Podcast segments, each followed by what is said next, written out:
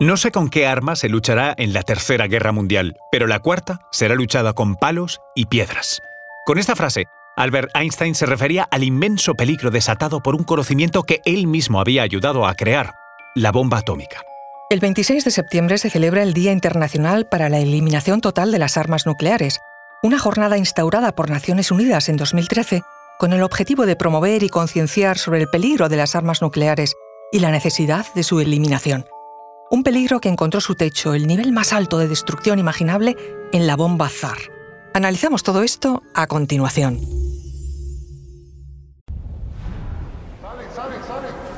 Conoce mejor al equipo que protege nuestras costas. Alerta en el mar, el jueves a las 10 un nuevo episodio en National Geographic. Soy Luis Quevedo, divulgador científico. Y yo soy María José Rubio, historiadora y escritora. Y esto es Despierta tu curiosidad, un podcast sobre historias insólitas de National Geographic. Y recuerda, más curiosidades en el canal de National Geographic y en Disney Plus.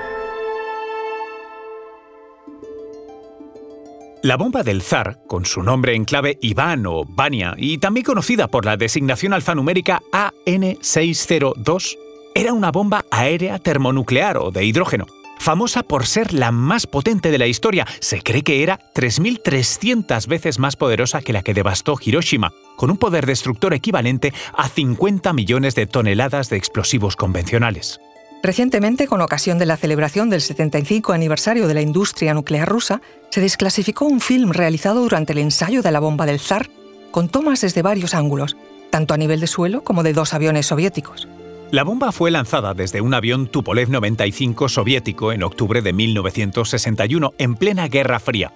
Aquella detonación fue programada para coincidir con el vigésimo segundo Congreso del Partido Comunista de la Unión Soviética. Los rusos la hicieron estallar a 4.000 metros de altura sobre el remoto archipiélago de Novaya Zemlya, en el Círculo Ártico. Fue detonada a las 11.32 horas de Moscú. En un instante creó una bola de fuego de 8 kilómetros de ancho que rápidamente se elevó hacia lo alto. Las imágenes muestran un hongo nuclear de unos 60 kilómetros de altura y casi 100 kilómetros de diámetro. El avión se preparó con pintura reflectante especial para minimizar el daño por calor. A pesar de esto, a la tripulación solo se le dio un 50% de probabilidades de sobrevivir a la prueba. Aquel monstruo nuclear fue desarrollado entre 1956 y 1961, tenía 8 metros de largo, un diámetro de casi 2,6 metros y pesaba más de 27 toneladas era la respuesta a la petición del líder soviético Nikita Khrushchev de hacer temblar al mundo ante el poder de la tecnología soviética, creando el arma nuclear más potente del mundo. En la aldea de Severny, a unos 55 kilómetros de la zona cero, todas las casas quedaron completamente destruidas. En los distritos soviéticos, a cientos de kilómetros de la zona de explosión, se registraron daños de todo tipo, casas hundidas, techos desplomados, puertas y ventanas rotas e incluso las comunicaciones por radio se interrumpieron durante más de una hora. Una explosión de tan enorme tamaño no solo era un ensayo militar, también era un claro mensaje a los enemigos, quienes rápidamente detectaron los efectos inmediatos de la bomba. La detonación fue monitoreada por las agencias de inteligencia de los Estados Unidos. Lanzaron la operación Speedlight, donde un avión secreto KC-135A de reconocimiento estadounidense supervisó la explosión, con la mala suerte de que se acercó lo suficiente como para quemar su pintura antirradiación. La condena internacional se produjo rápidamente. Lo único positivo, si cabe, fue que como la bola de fuego no hizo contacto con la Tierra, hubo una cantidad sorprendentemente baja de radiación. La bomba del Zar superó la mayor detonación realizada por Estados Unidos, los 15 megatones de la bomba de hidrógeno Castle Bravo, que explotó en el atolón Bikini en 1954. Pero ¿por qué enviar aquel mensaje en aquel momento? A mediados de la década de 1950, Estados Unidos tenía una superioridad incondicional sobre la URSS en armas nucleares.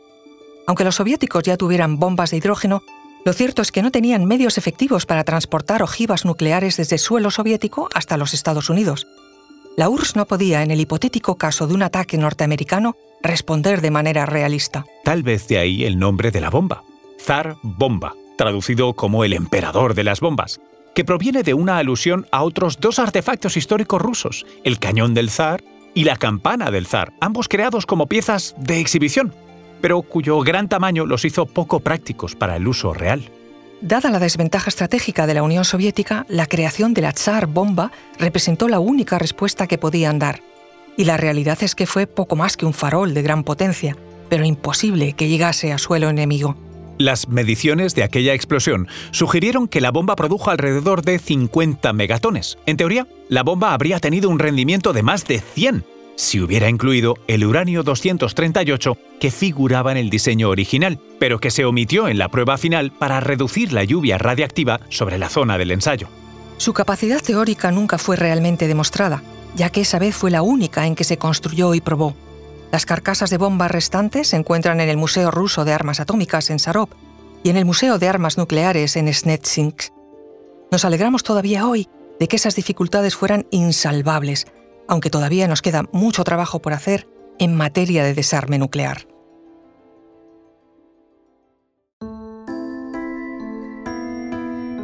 Recuerda que Despierta tu Curiosidad es un podcast sobre historias insólitas de National Geographic. Disfruta de más curiosidades en el canal de National Geographic y en Disney Plus. Ah, y no olvides suscribirte al podcast si has disfrutado con nuestras historias.